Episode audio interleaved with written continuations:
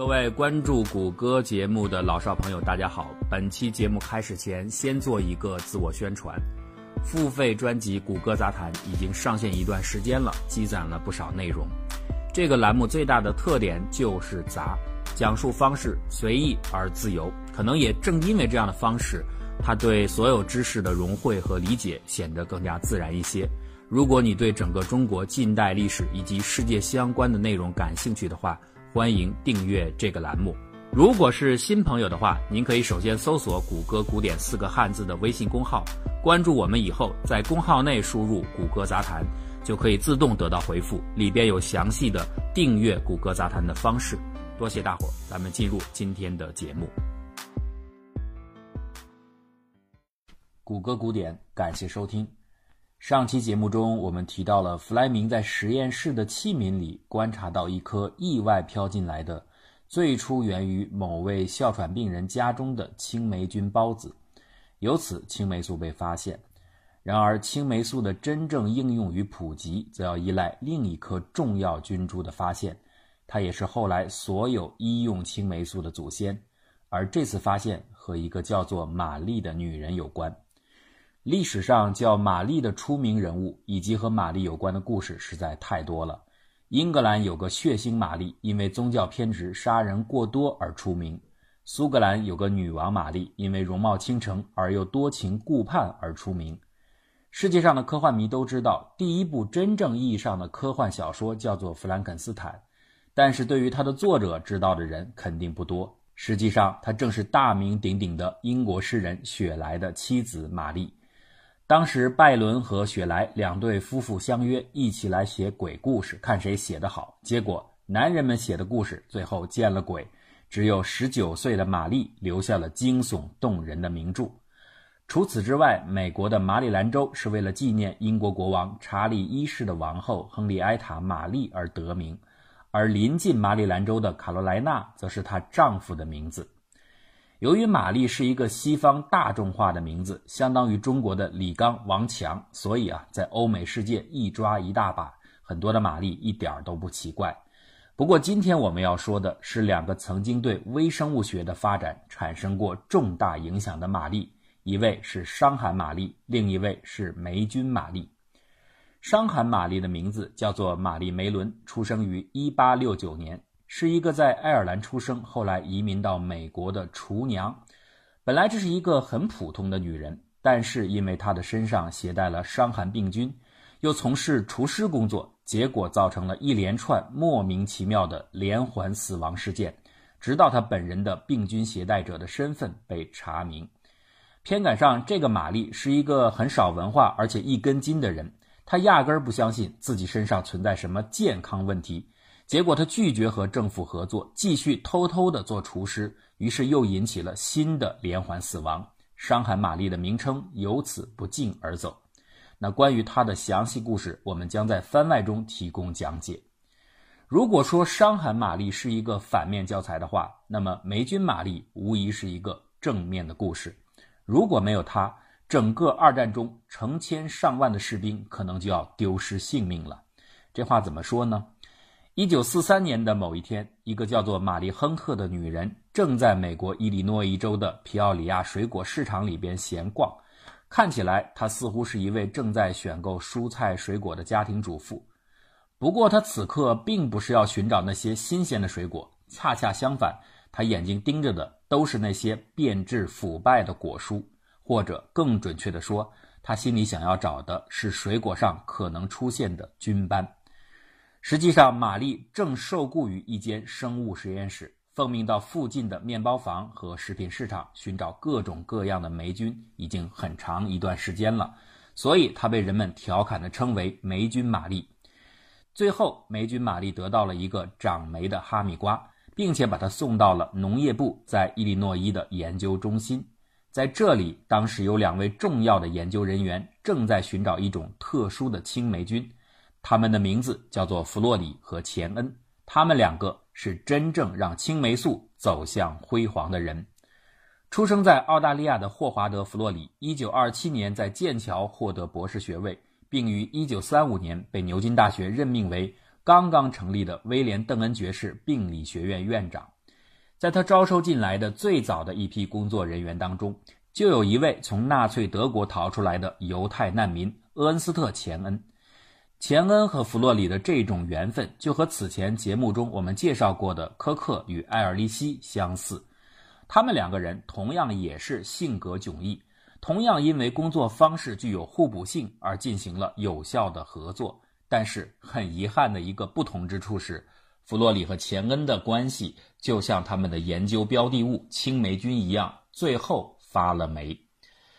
弗莱明虽然发现了青霉菌具有杀菌的效力。但是他却没有能够成功证明其在医治人类细菌感染时具有效果，所以最后他放弃了。前人放弃的努力，正是后人成就的机会。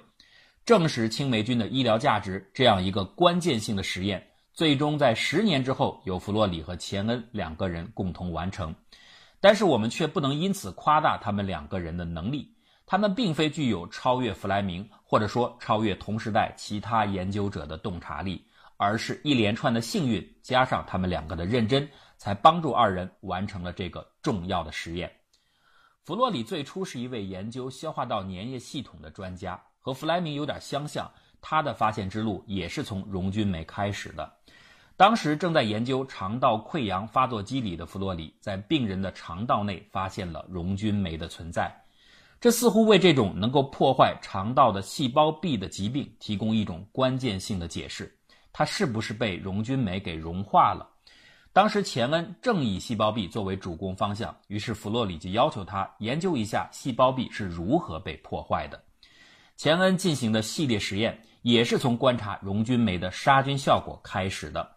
在这个时候，他发现了一种蛋白质，这种蛋白就是破坏细胞壁的真正物质。这说明啊，某些抗菌物质是有可能破坏人的正常的健康细胞的。正是在这样一个课题开展的背景下，那为了调查更大范围内的所有的抗菌物质究竟与人体细胞之间都能产生什么样的作用，钱恩和弗洛里开始翻阅其他的相关研究报告中提到过的抗菌物，并且看到了弗莱明的相关成果。两人当时同样也是猜想，弗莱明发现的青霉菌溶解物可能就是一种溶菌酶，因而才能够杀灭细菌。他们想，假如能够重复一下弗莱明的实验，那也许就可以很好的弄清楚细胞壁被破坏的机理。然而，要重复弗莱明的实验，你首先得有弗莱明使用过的青霉菌才行啊。要知道，青霉菌的存在虽然很普遍，但是其中能够具有杀菌效果的却是凤毛麟角。没有弗莱明当年的种子，一切后续的研究都是空谈。哎，就在这个时候，好运气开始发挥作用了。青霉菌的菌株远在天边，近在眼前。有一次，钱恩在实验室大楼里穿行的时候，看到某一个实验室的一个女孩拿着一个细菌培养瓶，上面长着霉斑。那出于工作上的敏感性，他随口就问道：“这是什么酶呀？”女生脱口回答：“一种特异青霉，就是弗莱明1929年实验室用过的那种。”这个回答让钱恩欣喜异常。这真是踏破铁鞋无觅处，得来全不费工夫。自己一心想找的霉菌菌株，竟然就在自己所处的这个大楼之中。原来啊，弗莱明当年虽然放弃了对青霉菌的研究，但是一直很倔强的他，不断的增殖保存着这种珍贵的真菌，而且还多次慷慨的分赠给其他的研究同行。牛津大学就是早期的受赠对象之一，因此牛津大学的这个实验室里。一直通过繁殖的方式保留着弗莱明青霉菌，只不过在那个时代，所有的人都没有意识到它的真正价值，而一直是把这些青霉菌的水溶液当做一种给皮氏培养皿消毒的洗涤液。那既然找到了宝贵的菌株，钱恩就能够继续弗莱明未尽的探索之路。他能够想到弗莱明当年有一件忽略没有完成，但是却很关键的任务。那就是从青霉菌溶液当中应该分离出溶菌酶的成分。青霉菌在当时的应用形式，不管是实验室当中，还是在曾经的临床测试当中，都是以那种简单的水溶液形式存在的。显然，这样的一种初级混合物，对于进一步的测试来说是不够清晰的。钱恩和弗洛里在这个时候还是坚定地认为，溶菌酶应该是青霉菌溶液杀菌力的真正来源。那从1938年开始，他们就着手分离他们想象中的溶菌酶，希望这种物质能够让引发疾病的众多细菌失去活性。直到此时，他们的心中还没有产生任何一点的对于发现青霉菌具有巨大医学应用潜力方面的预期。钱恩后来自己客观地说：“我们当时头脑中装着的可不是什么饱受疾病痛苦的人类，而只是一种有趣的科学练习。要想提纯出青霉素的有效成分，你首先得培养出足够多的霉菌才行。当时的二战已经爆发，战时的物资供应越来越紧张。”青霉菌的生长必须依赖氧气，所以它们只能在培养液中那些能够接触到空气的表面上生存，而不像其他许多的细菌可以在培养液的液体内部成长。这意味着钱恩必须制造出更多的表面积，让更多的霉菌有机会接触空气才行。于是他从拉德克里夫那里借来了十六个盛放尿液用的医用大盘子，以此来培养青霉菌。当足够的青霉菌被积累起来以后，提纯工作得以进行。然而，很快牛津小组就惊讶地发现，纯化以后的青霉素并不是预想中的溶菌酶，而是一种看似很普通的小分子。钱恩很有一些泄气，因为自己的猜想落空了。但是另一方面，他又感觉到一丝轻松，因为既然这种物质只是一种结构简单的小分子，那么应该就很容易测量出它的分子式。并且用化学方法来合成它，结果呢，他又一次预计错误。青霉素的结构一直要到1945年才被 X 射线散射法给测量出来。那到1940年初，钱恩终于获得了纯度不到万分之二的深褐色粉末。他把这些粉末的溶液注射到老鼠体内，想看看有没有毒性反应，结果发现没有任何不良现象。不久后。老鼠们身体就排出了深褐色的尿液。你看，这种无意中因为杂质产生的颜色，倒成了有效的指示剂。它说明一点：青霉素可以通过身体的任何体液被代谢出来。与此同时，在实验室里进行的杀菌测试表明，即使把青霉素的水溶液稀释一百万倍，它依然能够有效的杀菌，无毒副作用和强力的杀菌能力。这两个方向标明确无误地指示出一个通向临床治疗的应用入口，青霉素可能具有巨大医学价值的这个念头，第一次在钱恩和弗洛里的头脑中产生。要知道，在当时被称为“魔弹”的磺胺类药物正在临床医学中大行其道。它的确具有一定的杀菌能力，但是它所能适用的感染病菌的类型非常有限，治疗效果常常不尽如人意。所以，人们对于新型的广谱强效抗菌药物的渴望一点都没有减少，而青霉素无疑为医学带来了新的希望。接下来的五月二十五日，钱恩和弗洛里进行了青霉素发现史当中最重要的一次对照实验。八只老鼠被同时注射了足以致命剂量的链球菌，其中四只还注射了青霉素，而作为对照组的另外四只则没有注射。整个夜晚。亢奋的助手希特利通宵达旦地等待着对照结果的出现。到了第二天早上，科研人员们兴奋地观察到，对照组的白鼠全部死亡，而注射组里边有三只老鼠存活了下来。这就是说，青霉素真的能够治病。对此，钱恩激动地跳了起来，而一贯过度低调的弗洛里也终于用他极其谨慎的方式表达了他此刻内心的喜悦。他静静地说。这好像是一个奇迹，奇迹的发生通常都连着另一个奇迹。就在钱恩·弗洛里的团队实验成功的当晚，英法盟军开始了人类历史上最大规模的敦刻尔克大撤退，并且最终完成了这项不可能完成的任务。所以，青霉素的诞生过程中，这个最重要的实验的标志性日期非常好记，它同时是人类军事史和医学史上。大反攻的开始。三个月后，作为一种化学疗法的青霉素这篇重量级的论文，在一九四零年八月的《柳叶刀》上发表。编辑们几乎立刻意识到这篇文章的划时代意义，特意赶在战争全面爆发前将这个成果公之于众。短短两周后，大不列颠的战火全线点燃。在斯图卡式轰炸机的轰鸣下。弗洛里和钱恩接下来的任务一点也没有变得轻松。已经生产出来的青霉素的总量应付实验室的需要勉强还可以，但是要想真正的用于治疗，实在是杯水车薪。为了扩大生产量，他们从工厂定做了六百个大号的陶瓷盘子，这无疑比十六个接尿盘提供了大得多的表面积，因而人们也终于可以生产出大致能够实际应用于临床治疗的青霉素剂量。一九四一年的二月十二号，伦敦的德雷克里夫医院急诊室里边送来了一位危重病人，这是一位四十八岁的伦敦警察阿尔伯特·亚历山大。几天前，他在家中修剪花枝时不慎刮破了嘴角，这实在算不上什么伤，所以亚历山大完全没有在意。可是没想到，在伤口处，葡萄球菌和链球菌引起了混合败血症。几天之内，他的身体情况迅速恶化，高烧超过四十度，生命危在旦夕。医生注射了磺胺药物，结果一点用都没有。他的脸上、胳膊上开始出现多处脓肿，并且摘去了一个眼球。医生无奈地表示，这位病患的生命也许只有几个小时了。就在这个绝望的档口，弗洛里和钱恩请求使用他们刚刚提纯的青霉素来尝试的治疗这位病人。那反正已经是死马了，就当活马试试看吧。他们的请求被批准。然而，谁也没有料到，青霉素竟然有如此神奇的功效。刚一注射进入体内，病人的情况立刻好转。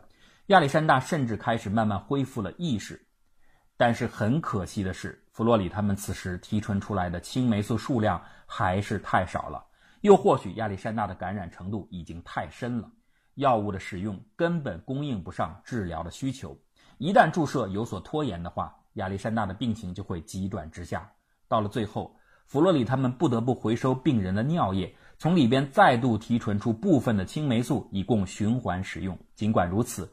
六天后，青霉素还是最终耗尽，而这位警察也不幸的撒手人寰。这就是人类历史上第一次成功使用青霉素的案例。虽然此次未能挽救病人的生命，但是这个意义无疑是巨大的。它不仅仅验证了青霉素在临床上的神奇功效，同时也让弗洛里和钱恩深刻的意识到，如果不能够找到大批量生产青霉素的方法，那么青霉素再神奇。也是没有用的。要知道，牛津团队仅仅是生产此前他们在1940年对六位病患曾经进行过的临床人体测试所需的青霉素，就耗去了两位教授、五位研究生、十几个助手几个月不眠不休的连续工作。弗莱明找到的青霉素和弗洛里钱恩的土办法显然是不行的，必须另辟蹊径。然而，一个令人窘迫的现实是。大英帝国虽大，现在已经快容不下一张安静的实验台了。纳粹德国即将上演的海事计划，让英国的研究团队感到了深深的担忧。有一次，他们甚至让一位助手把宝贵的青霉菌菌株涂抹在衬衫里边，以延续这一人类医学的火种，不使其落入纳粹的手中。虽然德国人的装甲洪流最终未能跨越英吉利海峡，但是弗洛里他们知道。英国已经再没有多余的资源可供他们继续后续的研究。为了尽快开发出这种宝贵的救命药物，他们下定决心远赴美国大陆，寻找工业化生产青霉素的真正路径。一九四一年底，一架漆黑一团的泛美航空客机在航空灯火管制下艰难地起飞，突破英国上空的封锁线，经过中转葡萄牙后，飞往美利坚合众国。在这架飞机上坐着的就有弗洛里和钱恩两位教授。飞机的机舱是黑暗的，但是就在飞机的冰箱里，却存放着充满光明的人类希望之火——干燥后的青霉菌孢子。抵达美国的弗洛里和钱恩，和为了应对可能到来的战争，正在如饥似渴地寻找抗感染药物的美国政府一拍即合，几乎没有费力就得到了美国政府的大力支持。答应全力协助他们进行大规模的青霉素药物的研发与生产。他们两个人被介绍到伊利诺伊州皮奥里亚的农业部研究中心，因为那儿有一个巨型的发酵实验室，专门负责从农副产品中提取各种化学成分。而这正是弗洛里和钱恩现在需要的。这就相当于原先那种土鳖透顶的各式各样的陶瓷盘子，现在终于换成了高大上的厂房。和巨大的金属罐。在这里，弗洛里·钱恩和研究中心的罗伯特·科格希尔以及安德鲁·莫耶展开了紧密的合作，一起进行大规模的霉菌培养，而由此一连串的幸运开始发生。首先呢，初来乍到的弗洛里和钱恩提出的改进青霉素生产效率的方案中，第一条就是要寻找更加高效的细菌培养基。也就是说，要先从喂养青霉菌的食物入手。民以食为天呐，青霉菌同样如此。只有吃得更好，人家才能造出更多的小生命。这种改进说穿了就是撞大运，要尽可能多的拿不同的营养物质来测试，然后看看哪种效果更好，就和后来爱迪生发明灯泡的思路差不多。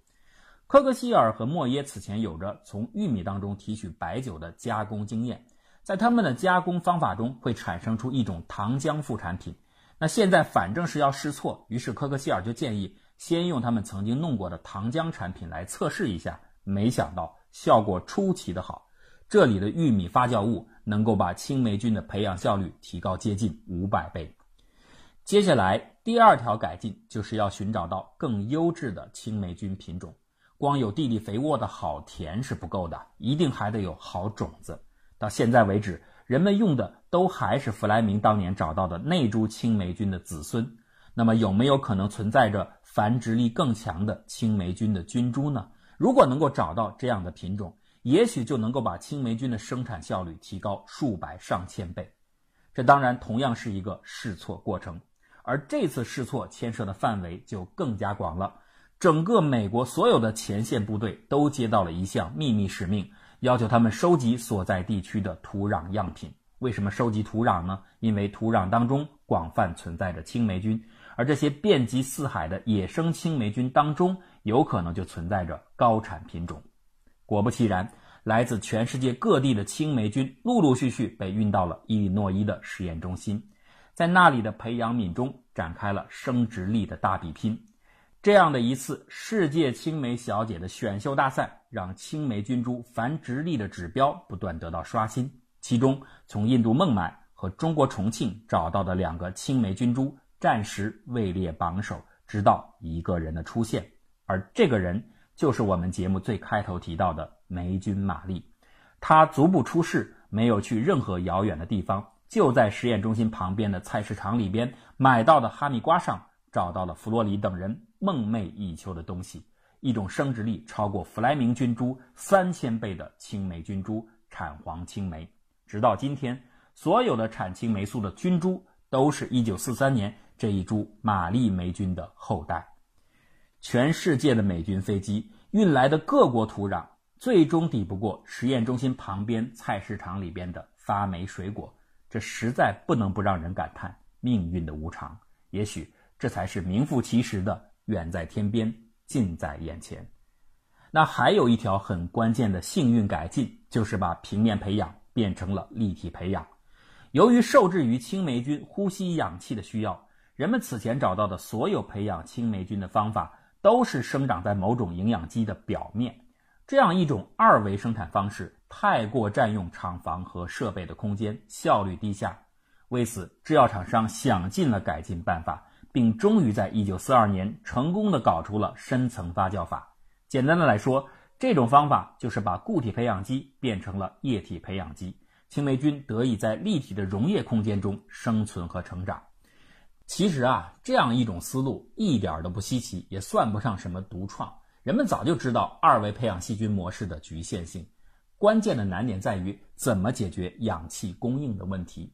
后来的研发者是通过持续的在溶液中通入空气加以解决的。那通入空气进入营养液也很容易想到，但是之前不可行，是因为存在两方面的障碍：一个是空气中携带的其他细菌有可能干扰青霉菌的生长；再有一个就是简单的通入空气这种方式，它所能溶解在水中的氧气量还是不够的。解决前者可以依靠灭菌和净化技术，解决后者。可以依靠空气的所谓泡沫化技术，因为泡沫化以后，空气和水溶液接触的面积大大增长，也就可以溶解足够的氧气。总而言之，经过以上一系列的幸运突破，美国的制药厂商终于掌握了可以生产出足够全部美国军队使用的青霉素的完整技术。这一伟大成就不仅帮助了盟军取得二战的辉煌胜利，也在战后开创了人类最伟大的抗生素时代。一九四五年，弗莱明、弗洛里和钱恩三个人被共同授予诺贝尔生理学或医学奖，他们的故事也成为了医学史上的伟大传奇。或许一位传记作家。对这个过程概括的最为精当。弗莱明找到了一块黄金，而弗洛里找到了一座金矿。不管怎么说，他们的发现完全配得上他们的荣誉，因为正是他们三个人让人类扎一根刺就可能丢一条命的时代一去不复返。然而，这一切真的是永不复返吗？弗莱明在诺贝尔奖的致辞中已经悄悄地。预言了诅咒。如果您喜欢我们的节目，就请关注我们的微信公众账号，或者加入我们的讨论群。方法很简单，就是搜索“谷歌古典”四个汉字，点击关注就可以了。谢谢大家的支持，谷歌古典精彩尽览。